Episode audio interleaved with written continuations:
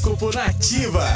Capricórnio. Seja realista na hora de tomar decisões ou procurar o que fazer, Capricorniano.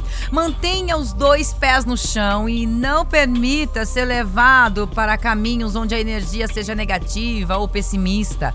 Número da sorte é o 13 e a cor é o dourado. Aquário. Nesta sexta-feira, não deixe que o medo paralise você, aquariano. Coragem é a palavra do dia. Não deixe para depois o que precisa ser realizado neste momento e mantenha uma atitude positiva. Número da sorte é o 10 e a cor é o branco. Peixes.